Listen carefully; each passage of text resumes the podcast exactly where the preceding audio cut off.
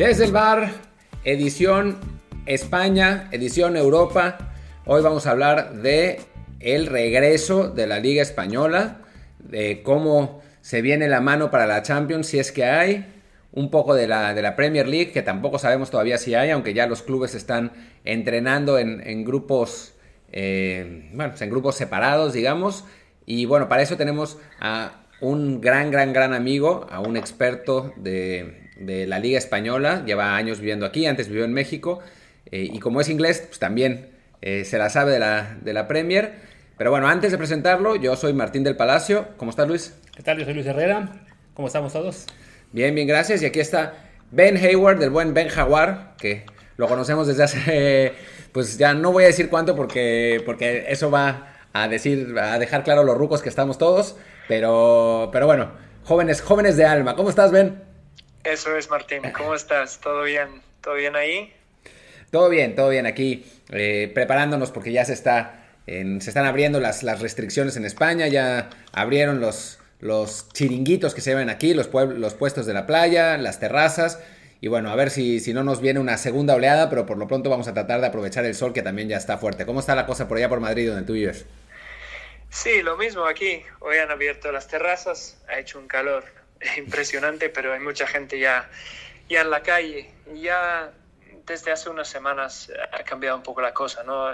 podemos ya salir a hacer ejercicio y, eso ha ayudado bastante, ¿no? Porque pasamos como seis semanas más o menos bastante difíciles, ¿no? Eh, muy encerrados en, casa y, y, ahora un poco mejor, cambiando de, fase, ¿no? Sí, porque bueno, aquí en España la digo, supongo que quienes nos siguen nos han escuchado mucho decir estas cosas, algunos que no, no escucharon nuestro otro podcast de, la cuarentena no se enteraron también, pero aquí en España la cuarentena sí fue una cuarentena muy restrictiva, ¿no? En la que pues esencialmente no podías salir a la calle y estaba la policía patrullando todo el rato para, para agarrarte si es, que, si es que te salías.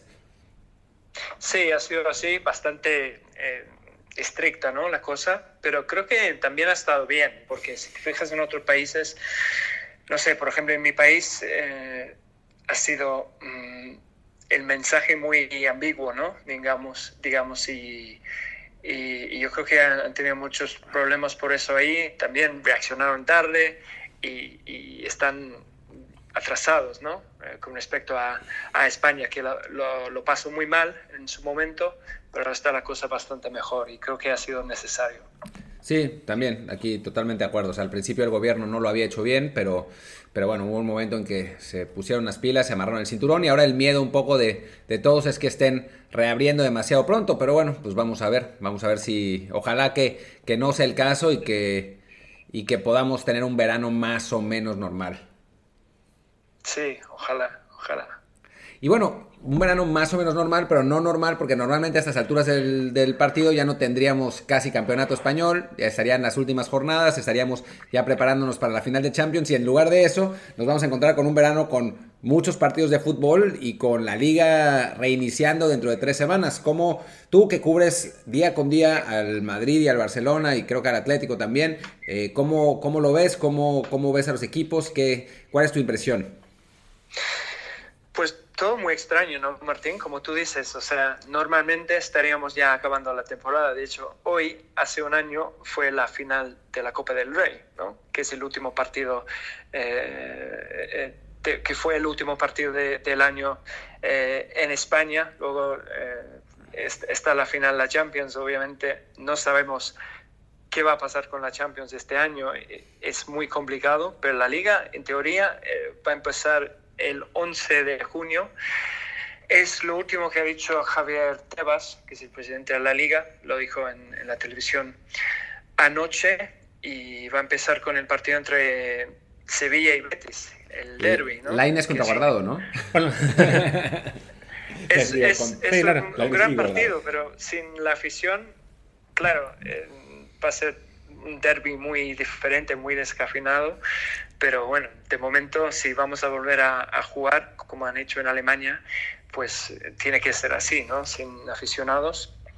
Y, pero otra cosa es el, la hora del, de calor, ¿no? Eh, en verano normalmente no se juega, en Sevilla, por ejemplo, en junio pues ya están en, temperaturas de, de, 35, 37 grados, que puede subir hasta 40. Entonces va a ser muy difícil en, bueno, en toda España, ¿no? Pero sobre todo en, eh, en Sevilla, también en, Madrid, bueno, en Barcelona, en, muchos lados de, España. Entonces va a tener que tener cuidado con los horarios.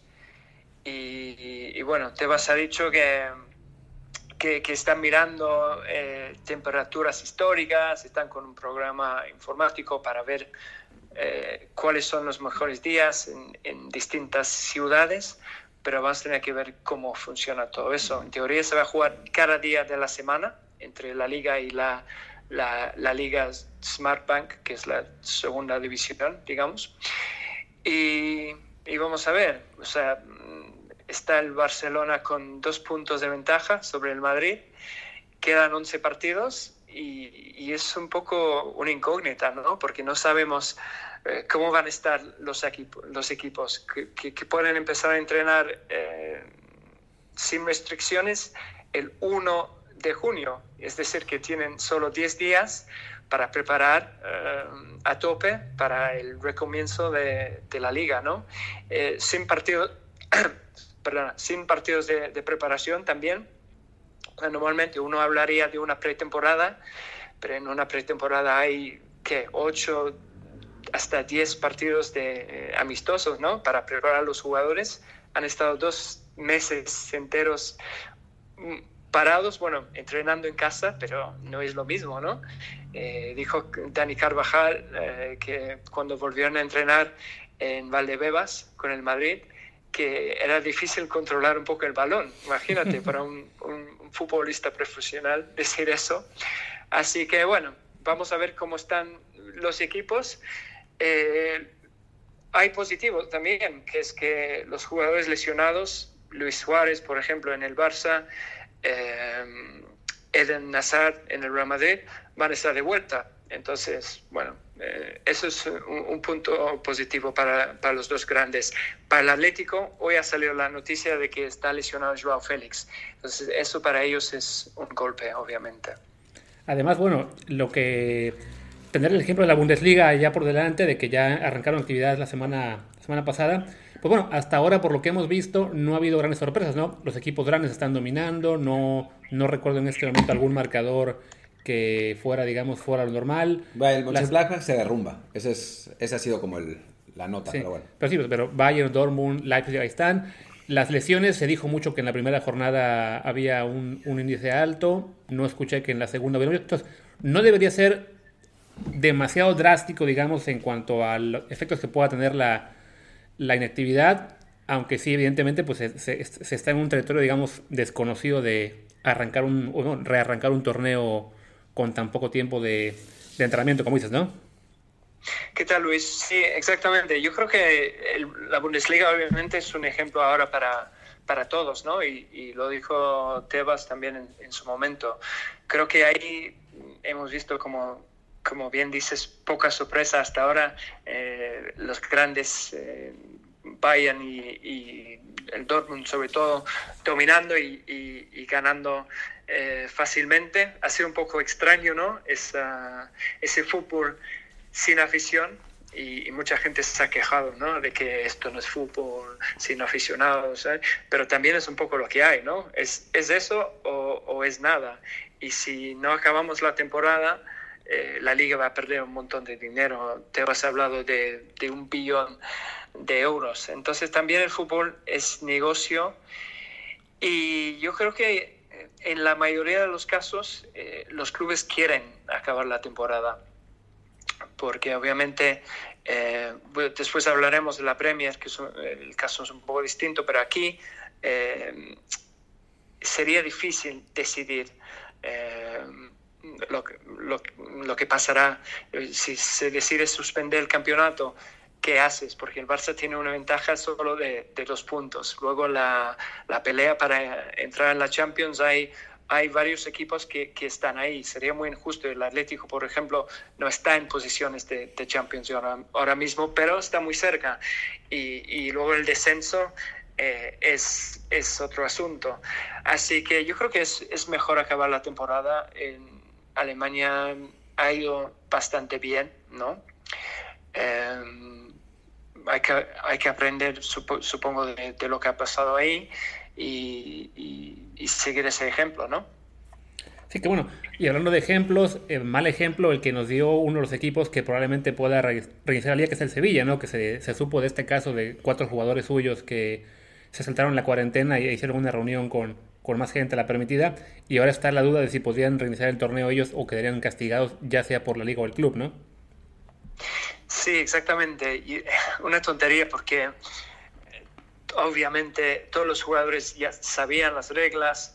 Eh, y realmente eh, en Sevilla, que ya estaban en la fase 1, se podían reunir hasta 10 personas. Entonces, ¿por qué vas a hacer una reunión con 12? Bueno, en la foto salen 12 personas, que tampoco es, eh, mucho más, ¿no? Son dos personas más. Eh, pero bueno, sabían que, que no era permitido y, bueno, si lo vas a hacer también, ¿por qué vas a postear la foto? Eso es muy ingenuo. Y, Como que se dieron cuenta de inmediato y la bajaron, ¿no? Pero en esta época de redes sociales, un segundo es demasiado ya. Eso es, la gente ya está ahí con, con los eh, screen grabs y, y, todo eso. así que demasiado tarde. Después salieron cada uno de los jugadores con una una disculpa pública, ¿no? Eh, y son casi idénticas. Eh, eh, se nota que desde el Sevilla les, les dijeron, pon algo como esto, estamos muy arrepentidos, no, no volverá a pasar y todo eso. pero sí, la verdad que mm, un, un, poco tontos de haberlo hecho y, y de haberlo subido también, porque, bueno, ayer Tebas habló de eso dijo que, que es positivo, que han pedido disculpas y parece que, que, no va a haber multa. Bueno, vamos a tener que esperar, pero es un, un toque de atención igual, ¿no? Para los jugadores, porque eh, un caso así podría estropear todo, ¿no? Solo hace falta eh, un jugador un grupo de jugadores no respetando las reglas y así se podría contagiar eh, de nuevo el, el coronavirus y, eso, es, eso sería desastroso. Entonces hay que, hay que seguir las reglas y, y sí, la verdad que deberían haberlo sabido un poco mejor, pero de Eva, Eva Banega eh, no nos debe sorprender ese tipo de cosas, ¿no? dada, su historia. Y bueno, además de que también ahí sí tenemos el ejemplo de Alemania, precisamente de que por saltarse la cuarentena, digamos, de una forma eh, menos polémica como fue la del técnico este del que fue Augsburg, que simplemente se la saltó para salir al supermercado y lo suspendieron, bueno, no lo suspendieron, sino que lo pusieron dos semanas separado de todos, pues para eso, para minimizar cualquier riesgo posible que haya de, contagios. Y aquí tomas a cuatro jugadores y en total 12 personas, que además hay que preguntar, bueno, ¿quién tomó la foto? además, es, es, una más, pero además piensa, piensa Luis que das ist German, ist äh, Deutschland esto es España, tío. Y en México se contagian 15. Exactamente. son como los tres niveles de...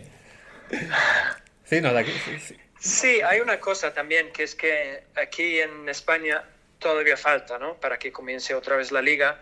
Entonces, em, ese espacio, ese tiempo de, cuarentena que tú dices, eh, todavía faltan más de de dos semanas, bueno, no, mucho más, pero un poco más de dos semanas para que en teoría comience la liga otra vez. Así que, bueno, hay, hay tiempo y hay, habrá obviamente pruebas em, antes de cada partido, que es muy importante. Yo creo que en este caso, mira, que Tebas es una figura bastante que causa bastante polémica ¿no? en el fútbol español, eh, tiene rival eh, también con, con Rubiales, que es el presidente de la federación, pero en este caso yo creo que ha manejado las cosas bastante bien y yo creo que va en buen camino para, para comenzar otra vez el 11 de junio. Esperemos que no haya problemas para eso. Oye, y bueno, ¿tú cómo ves a los pues, dos principales candidatos del, del título? ¿Cómo, digo, obviamente es imposible en este momento saber cómo van a regresar de la, de la de la cuarentena, o sea, obviamente no, no podemos polemizar en eso, pero en cuanto a nivel, en cuanto a cómo terminaron el campeonato, en cuanto a qué, a qué se espera, eh, obviamente el regreso de Suárez es importante, te preguntaría si va a volver Dembélé, pero ya sé la respuesta, aunque volviera de todas maneras se lesionaría 10 minutos después, eh, pero ¿tú, ¿tú cómo ves a las posibilidades de los, de los dos equipos? Bueno, eh, primero empezando con Dembélé, Martín, que Dembélé hay una, hay una cosa que él no puede jugar en la ah, liga. porque lo dieron de baja, quisiera, Porque le dieron de baja eh, para fichar a, Martin Braithwaite. Entonces, Dembélé solo puede jugar en, Champions. Que si la Champions se, se juega en julio-agosto, a lo mejor está en condiciones, que está, se está recuperando de una, una lesión larga, ¿no? Para variar. Así que, bueno, Dembélé no, no figura, pero, pero bueno, como dices, eh, está Suárez y va a depender mucho de, del ritmo, de, cómo se adapta cada equipo, ¿no? Yo creo que es muy difícil de pronosticar porque por eso, ¿no? Porque es un poco una incógnita, no sabemos cómo van a volver a jugar después de dos meses entrenando en casa y todo eso. Eh, a priori el Barça tiene ventaja por, por tener esos dos puntos de liderato sobre el Madrid tiene a Messi también. Eh, quizás tiene, le quedan partidos un poco más difíciles. Tiene que ir, por ejemplo, a, a Sevilla, a, a, Villarreal, que podrían ser partidos de, bastante duros. Pero bueno, hemos visto en los últimos años la regularidad que tiene el Barcelona ¿no? en, en la liga. Así que, bueno, yo creo que está abierto. Es, es muy difícil, difícil de saber. El Madrid eh, va a jugar sus partidos locales en Valdebebas, en el campo del Castilla. ¿Eso ya está confirmado? Es bueno, oficialmente no está confirmado, pero es un hecho, sí. O sea, han pedido permiso a la liga y, esto va a ser así, porque el Madrid está siguiendo con obras en el Bernabéu, ha aprovechado este parón para avanzar con las obras y la verdad que es una buena idea, ¿no? Totalmente. Y cuando, cuando vuelva el fútbol eh, va a ser sin afición, entonces da igual si están en un campo de, de para 80.000 aficionados o un campo para 6.000 aficionados, ¿no? Entonces, bueno, van a jugar en, en ese estadio, que es un estadio bien, bastante nuevo, bonito, es pequeño, pero como digo, sin, sin afición, bueno, igual incluso mejor. Y, hay una, cosa interesante en la Bundesliga. Perdón, Ben, hay una cosa interesante en la Bundesliga que es que, que es que solamente el 15% de los equipos que han jugado de local de locales han ganado contra 55% de los visitantes, que es algo pues te dice que a final de cuentas sí hay un efecto eh, que los aficionados sí tienen un efecto en el, en el rendimiento de los equipos, aunque uno podría pensar que no.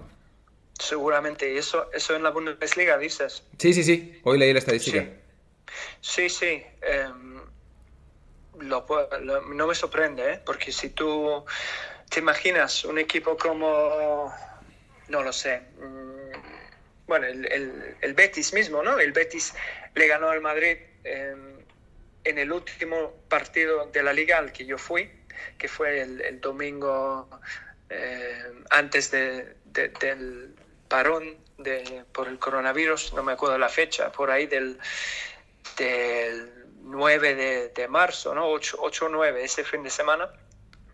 El Betis le ganó al Real Madrid 2-1 eh, en casa y ese es un resultado eh, buenísimo, pero es un resultado quizás impensable sin la afición del Betis, ¿no? que es una afición que empuja todo el partido y, por eso ese tipo de, visitas son siempre un poco más difíciles ¿no? para, para los equipos grandes.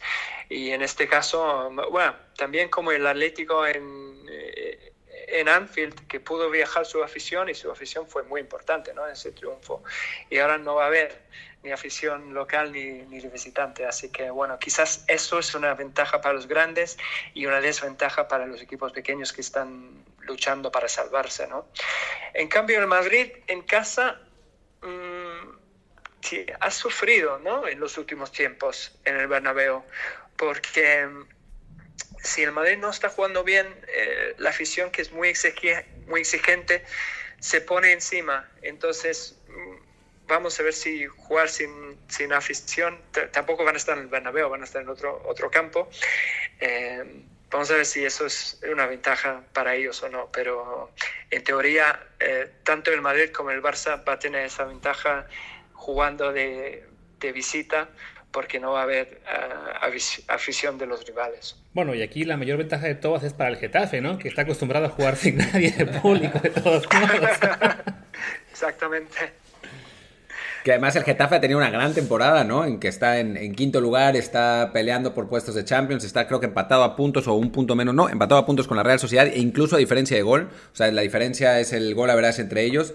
Así que, pues que sí se podría, o sea, si realmente esto de que la diferencia del, la hace el público y al Getafe le beneficia, pues quizás hasta le cueste un puesto de Champions, eh, bueno, conseguir ese puesto de Champions. Sí, porque a fin de cuentas está peleando con Sevilla, la Real y el Atlético, que sí son tres equipos que sí se apoyan muchísimo en sus aficiones en los juegos de local, ¿no? Entonces, parece una tontería, pero quizá ese tipo de cosas acaban sin tener un efecto, si no demasiado grande, pues sí algún influencia tendrá, ¿no? Sí, yo creo que, que influye eh, seguramente. Obviamente, también el Getafe es, verdad que no tiene tanta afición, pero de, eso a, jugar sin nada de afición eh, es una gran diferencia también. Eh, en los últimos dos años que le ha ido bastante bien al Getafe, yo creo que han ido más aficionados ¿no? a, a, ver al equipo. pero bueno, si hablamos de suspender, que, que, antes no sabíamos si, si se podía acabar la temporada o no y ahora parece que, que, podemos, pero bueno, hasta que comience no, no, lo sabemos. Pero sería, hubiera sido muy injusto, ¿no? Para, por ejemplo, la Real, que está teniendo eh, la temporada de, de, su vida, ¿no? Está peleando la Champions, está en la final de la Copa del Rey, también el, Getafe que lucha por estar eh, en la Champions League. Entonces ahora si, si vas y dices, no, se suspende el campeonato, eh, sería muy, muy injusto para esos equipos. Bueno, para todos, pero sobre todo para ellos, ¿no? O como pasó en Holanda, ¿no? Que estaba la pelea por el campeonato entre el Ajax y el AZ y hablamos sobre todo del caso del AZ, que es un equipo pues que pelea un título quizá cada 10, 12, 15 años y lo dejaron sin premio porque ahí sí decidieron que se paraba todo. Y además hablamos de que esa decisión se tomó que hace ya casi un mes, ¿no? Igual que la de Francia, que en Francia, por ejemplo, el presidente de Lyon estaba muy, muy molesto en los últimos días, hizo declaraciones fuertes de por qué se canceló todo con tanta anticipación, cuando estamos viendo ya que ya regresó a Alemania, va a regresar a España, Inglaterra lo va a intentar, que sí sabemos que será complicado, Italia también quiere intentarlo, entonces esas ligas que pararon desde abril, sí, como dices, ¿no? Hay una pequeña sensación de, pues, de injusticia, más allá de que sea lo menos importante el fútbol en un momento como este respecto a una situación tan grave como es la que nos ha aquejado a todos, pero sí se piensa, bueno, se, se pudo tomar más tiempo para decidir qué iba a pasar, ¿no? Sí, yo, Luis, no, no entiendo eh, la, la, prisa, ¿no? En, en, en ese caso de, Francia, también de otras ligas, pero la, la que quizás más sorprende es, es, es, la de Francia. Bueno, todos sabemos que iba a ganar el Paris Saint-Germain el título, eso es, es obvio, pero para mí la decisión fue precipitada, porque en todos lados... Eh, hemos estado un poco esperando para ver, ver qué pasa. Eh, hemos estado en una en, en, el confinamiento y no entiendo la, la, prisa para decidir que se suspende el campeonato. Pero bueno, ya esa decisión ya, ya la tomaron y, y, vamos a ver si afecta eso en la Champions también, porque si este año, eh, cada, cada año decimos, ¿no? Este podría ser el año del Paris Saint-Germain en la Champions. Bueno, pero parece que este año realmente podría haber sido el año del Paris Saint-Germain en la Champions o el año del Manchester City, ¿no? Justo esos dos equipos que han estado eh, eh, sufriendo en los últimos años en la Champions, este año están muy bien y ahora viene el coronavirus y, está parado todo. Eh, se habla, en el caso del PSG, de que como no tiene rivales importantes en Francia, eso le cuesta ah, ah, en el momento de llegar a, jugar contra rivales importantes en, en, Europa, ¿no? en la Champions League. Eh, pero de eso a no jugar contra nadie, a estar dos meses totalmente eh, sin partidos, eh, no va a volver su liga y de repente tiene que jugar contra los mejores equipos de Europa, eso le podría costar realmente la posibilidad de finalmente eh, lograr sus objetivos en la Champions. y hablando además, perdón, de, Champions, eh, pues ya se habían jugado varios partidos de los, de los octavos de final y además, pues había había resultados interesantes, ya había quedado fuera el Real Madrid, ya había quedado fuera el Liverpool, el Barcelona parecía no está fuera Martín el Real Madrid todavía, ¿eh? Ah, por eso digo que no había quedado fuera el Real Madrid, pero había perdido de local 2-1 contra el City, se veía complicado, no sé por qué quise eliminar al Real Madrid, perdón merengues, eh, fue, fue un resultado tan determinante que me pareció que había quedado fuera, ok, ya había quedado fuera el Liverpool, el Real Madrid bien podía haber quedado fuera, el, el Barcelona seguramente pasará, pero, pero lo había tenido complicado contra, contra el Napoli también. El, había quedado fuera el Tottenham, o sea, había, había, digamos, los dos finalistas el año pasado ya estaban afuera, el Real Madrid con muchos, con muchos problemas, el Barcelona con problemas también, el Paris Saint Germain había ganado en una muy buena eliminatoria al, Dortmund, eh, y ahora pues tenemos una, una, gran incógnita, ¿no? Luis me estaba contando fuera del, del aire que que la Euroliga de básquet ya decidió suspender su, temporada. Obviamente no tiene, no tiene que ver una cosa con la otra, porque la UEFA es un organismo totalmente independiente, no tiene que ver con, los gobiernos de los países, pero sí es una situación sui generis y sobre todo para los equipos que estaban ahí, ¿no? Sí, logísticamente es mucho más difícil organizar una Champions, ¿no? Que una fase final de, de Champions que comenzar, por ejemplo, una, una, liga local que se hace todo en el mismo país. Esto estamos hablando de, de, que los equipos tienen que viajar a otros países y va a ser muy difícil eh, llegar a un acuerdo para, para, eso. Y hay que ver en qué situación está cada país ¿no? en, en el momento. Entonces, no sé qué está pensando la, la UEFA. Yo creo que también han han pensado en, en hacer todo en, en, un mismo sitio, pero eso tampoco sería justo, ¿no? Porque son partidos de, de ida y vuelta. Eh, eso sí, el Madrid tiene, no está fuera, pero lo tiene muy complicado porque perdió, como dices, 2-1 en casa contra el City.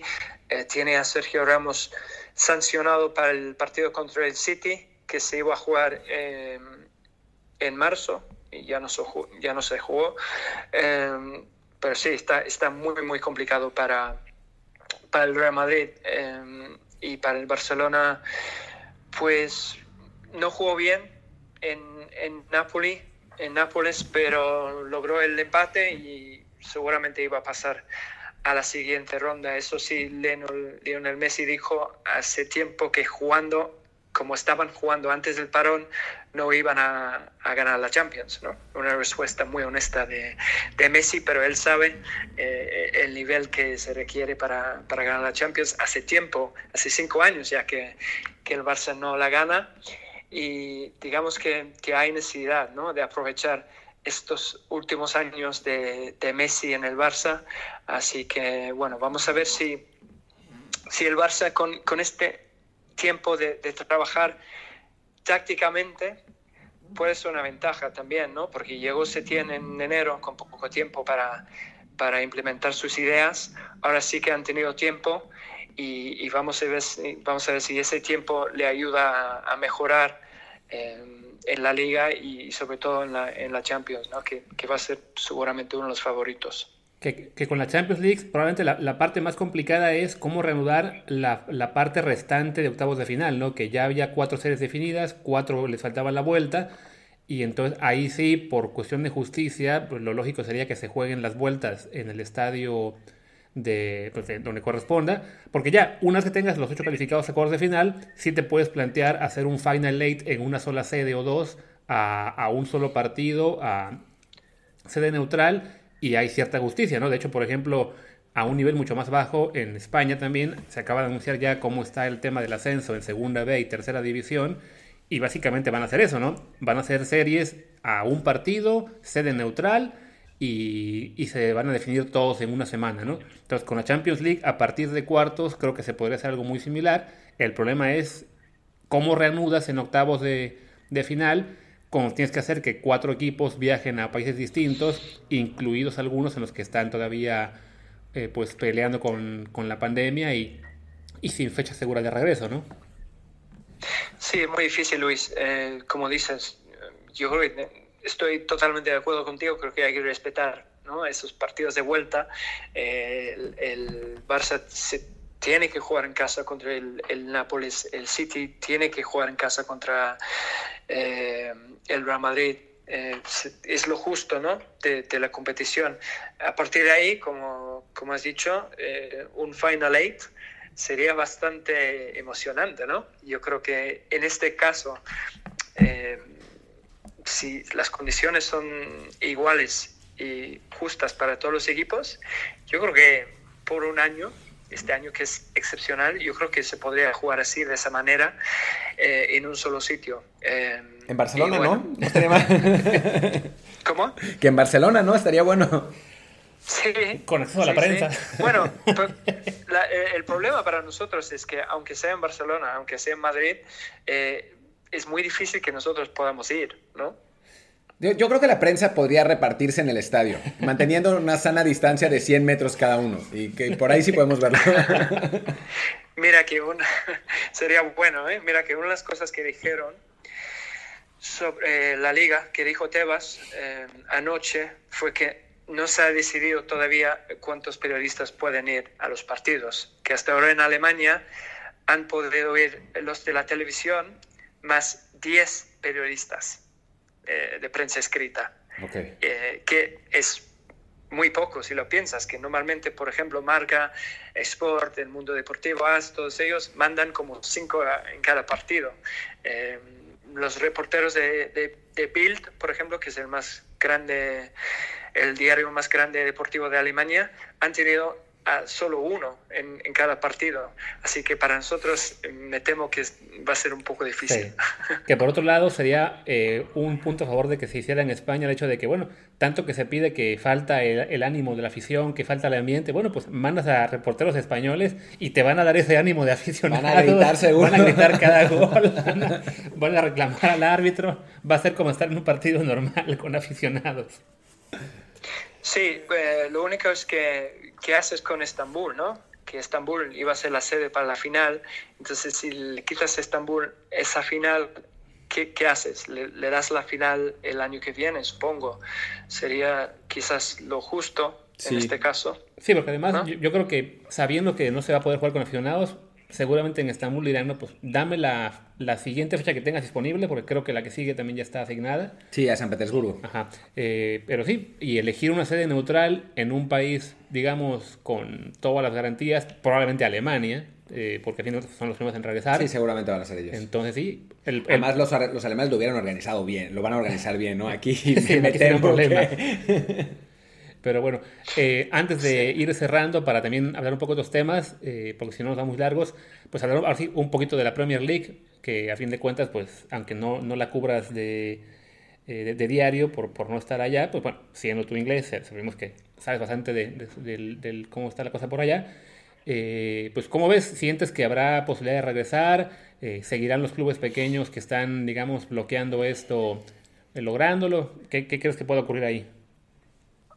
Sí, a mí me parece que en, en Inglaterra hay, hay un poco más división ¿no? que, que, aquí, quizás porque la situación del coronavirus está un poco más, más delicado, ¿no? Eh, más delicada eh, ahora mismo que, que, en España, que, que no lo sé, no sé qué va a pasar. Eh, sí que hay, como dices, hay clubes que no quieren, hay jugadores que, que no quieren.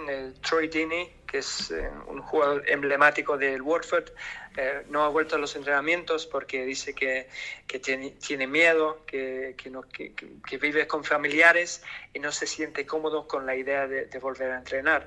Y es una actitud bastante entendible. ¿no? Otros jugadores también como, como Sergio Agüero han dicho que, que, sí, es, es difícil, que, que, hay cierto, cierto miedo ¿no? entre eh, hablando con otros jugadores. Entonces, parece que la situación está menos clara ¿no? Ahí.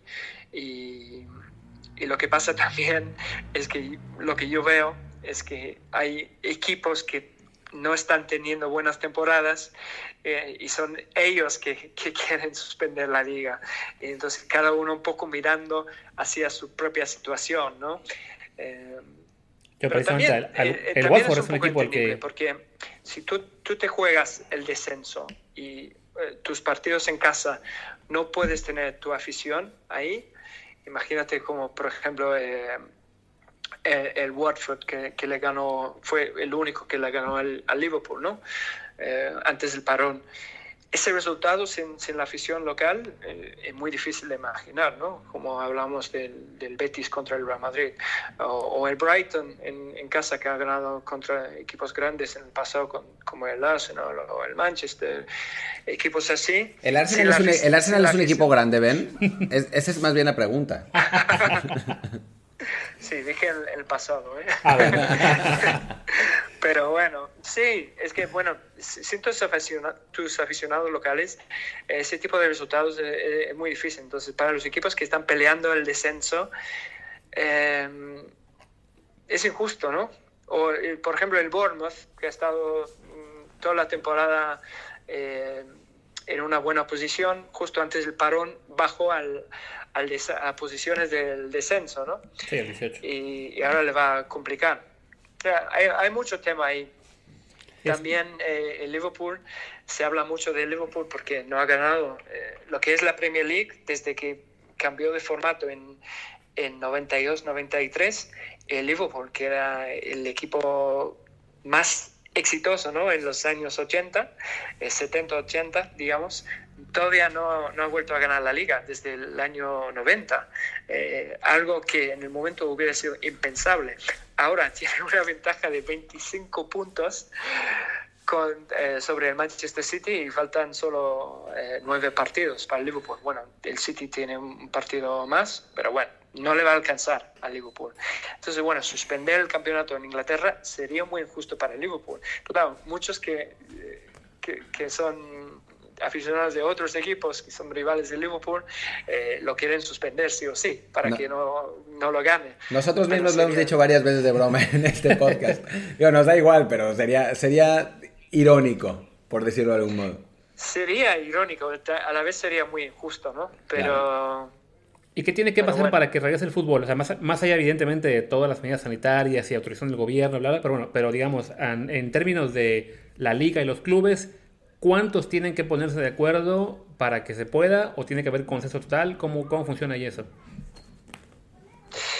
La verdad que no, no estoy seguro cuántos se tienen que poner de acuerdo. Creo, obviamente un acuerdo tiene que haber, pero mm, no estoy seguro cuántos tienen que ponerse de acuerdo. Em, lo que, lo que sí es que, lo que sí es que, eh, perdón, si no se ponen de acuerdo, se vuelve todo medio un caos, ¿no? Porque, por ejemplo, si te vas al, Championship, pues el Leeds y el Swansea llevaban 6 y 7 puntos de ventaja respectivamente con el tercer lugar, o sea, estaban cerca del ascenso, y un equipo como el Leeds que lleva... Eh, que es un equipo tradicional de Inglaterra, de la, de, si no estoy, si no, si no estoy equivocado, la tercera ciudad más grande del, del, país, eh, que bueno, ha estado luchando desde hace mucho tiempo por, por conseguir ese ascenso, que ahora justo parecía que lo tenía jugando muy bien con Bielsa, pues ellos también van a decir, oye, ¿qué onda con mi ascenso, no? O sea, nosotros deberíamos estar en, en, la Premier, pero al mismo tiempo los, los de abajo de la Premier no, pueden, no quieren descender tampoco, o sea, se, se volvería un poco un caos.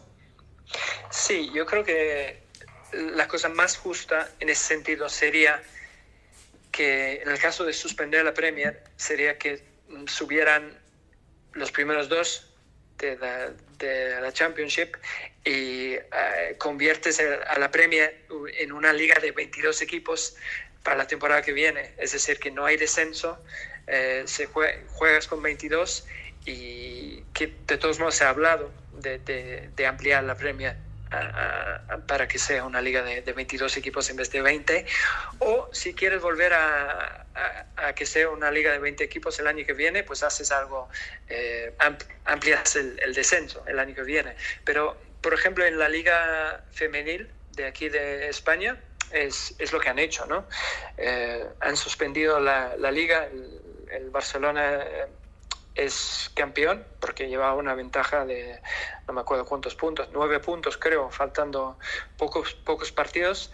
Han eh, abandonado el descenso, no hay descenso, que es eh, el español, que, era, que, llevaba creo que cinco puntos en todo el año, se salva de milagro porque no hay descenso. y, han subido eh, los primeros dos equipos de la segunda división. Entonces, algo así podrían hacer en la Premier, pero todavía está la cuestión de qué, qué haces con Liverpool. ¿Es campeón? ¿No es campeón? ¿Qué haces con los puestos de, de, Champions? Eh, es muy difícil todo, ¿no? Y yo creo que va a haber... Um, quejas también legales de parte de, los equipos perjudicados ¿no? en, esto, en este caso. Pero obviamente tienen que, que, mirar el ejemplo de, de Alemania, también de, España, si, si, todo empieza de, uno, de, nuevo como se espera, y, seguir ese, eh, ese modelo. ¿no? Eh, esperemos que, que haya acuerdo y que puedan comenzar de nuevo.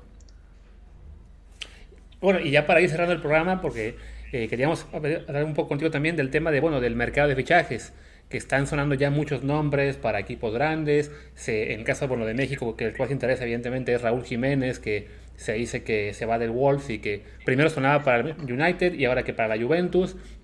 Y como él, pues hay muchísimos casos. La prensa de Barcelona cada semana le trae tres nuevos refuerzos al Barça. La de Madrid también tiene fichado a Mbappé y no me a Haaland y creo que hasta no me acuerdo quién más para dentro de un año o dos. bueno, ¿cómo sientes que puede afectar toda esta situación al mercado, pues sobre todo a corto plazo en este verano, eh, al haber, pues evidentemente, tanta pérdida económica en el fútbol en este momento? Sí, yo creo que obviamente Luis va a afectar, ¿no? Eh, todos esos nombres que leemos eh, cada día en la prensa Em, hay que tomarlo con, con, mucha calma porque no sabemos ni siquiera eh, cuándo va a haber un, eh, un mercado de, traspasos. ¿no? Primero tiene que volver la liga, eh, las respectivas ligas, en este caso en Europa, y solo, y bueno, la Champions, y solo después de eso podemos pensar en los traspasos, obviamente para llegar a, a un acuerdo para que, para que pase, no va a ser eh, principios de julio seguramente, que es que cuando pasa normalmente, ¿no? Eh, pero quizás si las ligas terminan finales de julio por ahí, puede ser, no sé, un, mes de, de, ventana mm, de agosto a septiembre, por ejemplo, no lo sé.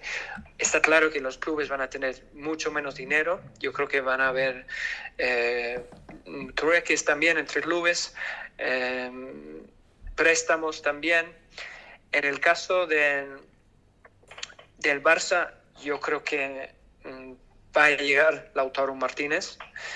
Del Pero por, 100, por 110 millones de euros, como dicen, ¿de dónde va a sacar el dinero el Barcelona? Pues yo creo que puede sacar el dinero, porque se habla de, de 111 millones, ¿no? que es su cláusula.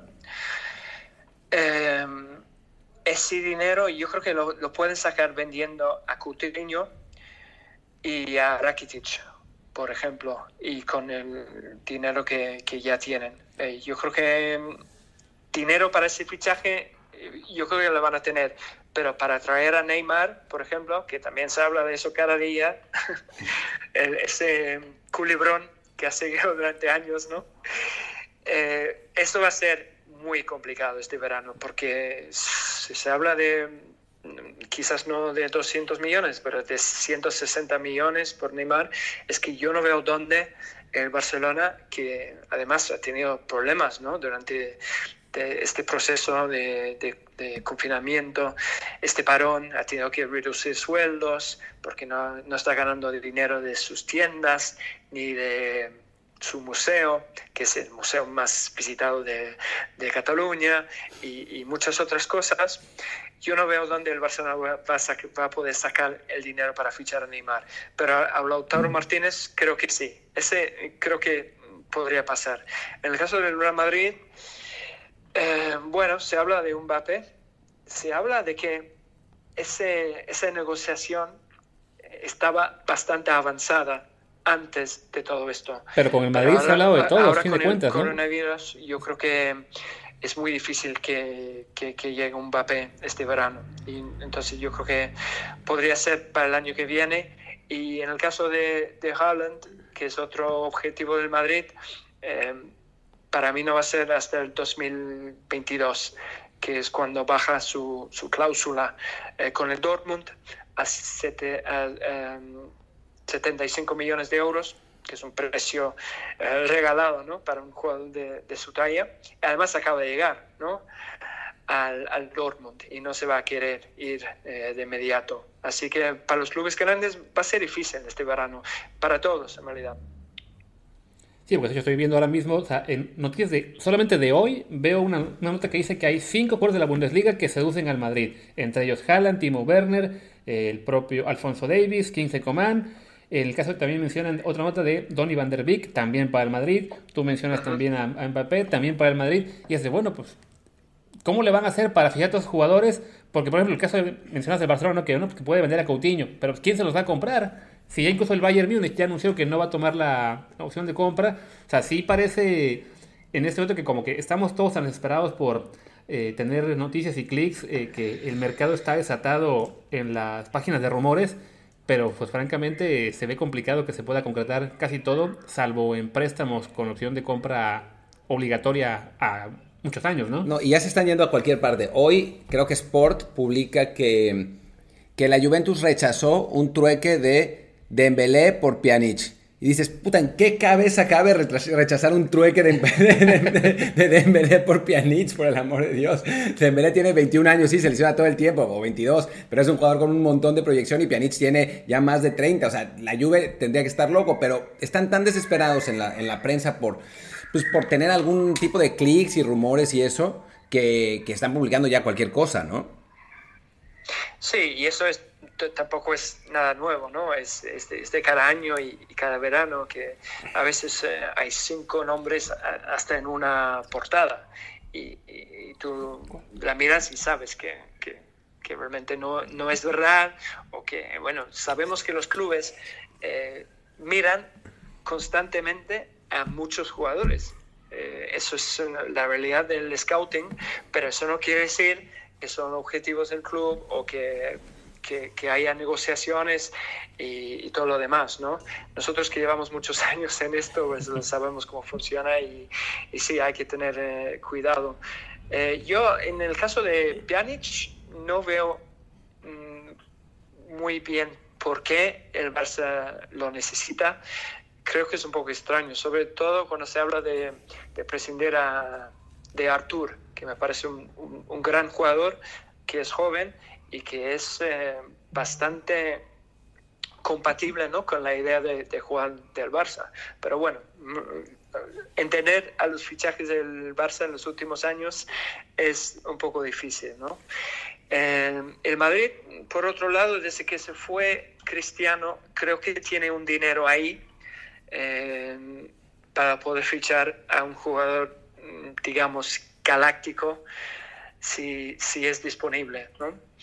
Claro, ficharon el año pasado a Hazard por más de 100 millones de, euros, pero en los últimos años no ha gastado tanto en los fichajes como el Barcelona. No tienen a Cristiano en su... Ahora el, el sueldo de, Cristiano que le quitaba mucho dinero de su presupuesto, un problema que por ejemplo tiene el Barça con, con Messi, pero también con, con Suárez y otros, la, la masa salarial del, del Barça es un gran problema, ¿no? Y el Madrid tiene un poco de, margen ahí para fichar, pero todo depende de si están disponibles esos jugadores. No van a gastar eh, 100 millones en, un jugador porque sí, ¿no? Ha cambiado un poco su estrategia en, los últimos años. En el caso de, Werner, eh, creo que no. Eh, no va a llegar al Madrid porque, mira, el año pasado ficharon a, a Luka Jovic, que si bien no le ha ido bien al serbio, es un delantero que, que les costó 60 millones de, de, euros, metió muchos goles en la Bundesliga y tiene mucho talento. Entonces, yo creo que es la oportunidad eh, para el Madrid de, de darle más, eh, más minutos, más partidos a él. Eh, bueno, es que con, de, con Benzema, Jovic, obviamente. Hasta sorprende eh, que no hayan ya empezado, empezado, a decir de un trueque de Jovic por Werner, ¿no? Ya me, o sea, sorprende que, sino que, que, lo dijeran, ¿no? Porque sería como que la, la lógica de, de, fichajes de los sitios de acá. No, y a, y a ver, a ver cuánto tardan en poner a Havertz en, en, el Madrid o en el Barça, ¿eh? Porque porque es el que le está rompiendo en este regreso de la Bundesliga y vamos, van que vuelan a que, a que Havertz va para uno de los dos. Sí. Pero bueno, un último caso individual del que queremos hablar, porque bueno, no es, un, no es un jugador tan importante en Europa, pero a fin de cuentas sí para nuestro público, que sería el del Tecadito Corona, este jugador mexicano del, del Porto, que ahora está sonando para, para el Sevilla, la Roma, el Valencia, el Everton, West Ham, Schalke. Eh, estamos justo viendo ahora mismo una noticia del ABC de Sevilla, que su agente le dijo a ese periódico que le encantaría jugar en la liga, y a su vez Lopetegui, que ya lo dirigió en el Porto, eh, dijo que lo ficharía con ojos cerrados. ¿Cómo, ¿Cómo crees que se maneja el mercado para jugadores como él, digamos, de pues un perfil más bajo, pero que a fin de cuentas clubes como el Porto esperarán hacer caja por, por ellos, ¿no? Y equipos que, y que van equipos de un perfil más bajo, ¿no? O sea, no estamos hablando de Leganés tampoco, pero sí de Sevilla, Valencia y este tipo de clubes que están como en el un escalón inferior al Madrid y al Barça. Sí, eso es. Yo creo que bien y obviamente sabemos que el Porto es un club que, que, ha vendido muy bien en los últimos años, ¿no? Ha sacado una fortuna vendiendo a sus estrellas y luego siempre eh, llegan otros, ¿no? Eh, tienen eh, un sistema que funciona bastante bien, ¿no? Bueno, el Sevilla también, algo parecido, ¿no? Es un club vendedor, pero un club donde han pasado, por, gracias a, a grandes jugadores, ¿no? Y, sí, eh, yo creo que esos clubes van a tener que vender para fichar. Es la realidad que tienen, ¿no? Eh, se habla también del Valencia, que por ejemplo tendría que vender a, a, uno o dos de sus estrellas para, para poder fichar, eh, que puede vender por ejemplo a, a Condopia. pero es muy difícil, porque en cambio no hay muchos clubes con el dinero para fichar. Por ejemplo, el Tottenham no va a poder fichar sin vender porque gastó en enero y ya no tiene nada en la caja. Mourinho se va a querer morir, ¿no? O sea, él no pudiendo fichar. Y sin Champions, además, quizá en Europa que vamos a tener que esperar, pero sí, ojalá que, que veamos a, a Corona en, en, la liga, ¿no? Sería muy interesante y también para ustedes, ¿no? Sobre, sí, sí, sí. La verdad es que nosotros necesitamos digo, a nivel, a nivel hype, pero también a nivel selección nacional, necesitamos más jugadores en, equipos de, ligas más importantes y Corona ya ha dicho varias veces que ya no quiere, no quiere estar más en el Porto, que quiere jugar, que quiere un reto mayor. Es su última oportunidad porque tiene 27 años, si no me equivoco, entonces ya no, ya pues no puede dejar esperar más, pasar más tiempo. Entonces sí, la verdad es que sí, sí estaría muy bien y, y la, digamos, el, el, nexo con Lopetegui, que lo dirigió en el Porto, con, con quien jugó muy bien eh, pues sí, parece que, tiene que tiene, bueno, que, que, eso, que eso mejora las posibilidades, como lo mismo que hemos dicho eh, muchas veces con Ancelotti, el Everton y Irving Lozano, ¿no? que también eh, eso, ese tipo de, de, operaciones se hacen más fáciles porque son los técnicos específicamente que piden a los jugadores, no es una cosa así como medio random que, que aparece de la nada. Sí, totalmente. Me imagino los titulares, ¿eh? Si llega Corona. Aquí después del coronavirus. corona Sevilla. Ojalá que se dé. Esperemos. O sea, se van de fiesta los jugadores del Sevilla y llega Corona. pues, pues, bueno. Con este chistorete creo que podemos decir eh, gracias eh, Ben por estar con nosotros en el programa de hoy. Eh, esperemos estar, pues sí, que, que no sea la última vez que que vuelva el fútbol pronto y que tengamos más actividad, más cosas de qué hablar y por tanto más también oportunidades para invitarte que platiques con nosotros de la liga y del fútbol inglés sobre todo. No, y algún día tenemos que hacer algún un programa de anécdotas de cuando estabas en México y de, y de los mundiales a los que a los que nos ha tocado ir, porque pueden, pueden ser algunas cosas divertidas. Seguramente, seguramente. Gracias a los dos y yo espero que la próxima vez pueda ser en persona, ¿no? En el mismo sitio, eh, o en Barcelona o, donde sea, con un, poco más de, libertad de movimiento y sería muy divertido un placer, la verdad. Sin duda. Pues bueno, pues muchas gracias a, Ben y a toda la gente que nos escucha por Apple Podcast. Recordarle que nos dejen revisa 5 estrellas para que más gente nos encuentre. También estamos en Spotify, Google Podcast y demás plataformas importantes. Yo soy Luis Herrera, mi Twitter es arroba luisrha. Ah, sí, ven, ¿cuál es tu Twitter para que más gente te pueda también seguir? Complicado. Eh, mi Twitter es PG Hayward, que es H-A-Y-W-A-R-D. Eso. Eh, bueno, de todas maneras, nosotros en nuestro tweet de anuncio vamos a, vamos a poner el de Vendia para que lo puedan seguir así directamente. Yo soy Martín del Palacio, mi Twitter es arroba M-A-R-T, arroba, arroba, eh, M-A, perdón, arroba Martín D-E-L-T. Ya me confundí todo yo también. Así Vamos, que vámonos. Ya me hice bolas. Nos vemos el miércoles, en el que daremos en otro invitado, que daremos más de Sevilla, Veracruz, La Inés, Guardado y muchas cosas por el Y, estilo. y ahora, ahora, ahora que hablemos de Sevilla y Veracruz, también podemos preguntarle Lopetegui y, y y. Corona. Así es. Pues venga, gracias Ben y gracias al público. Hasta la próxima. Chao, chao. Abrazos.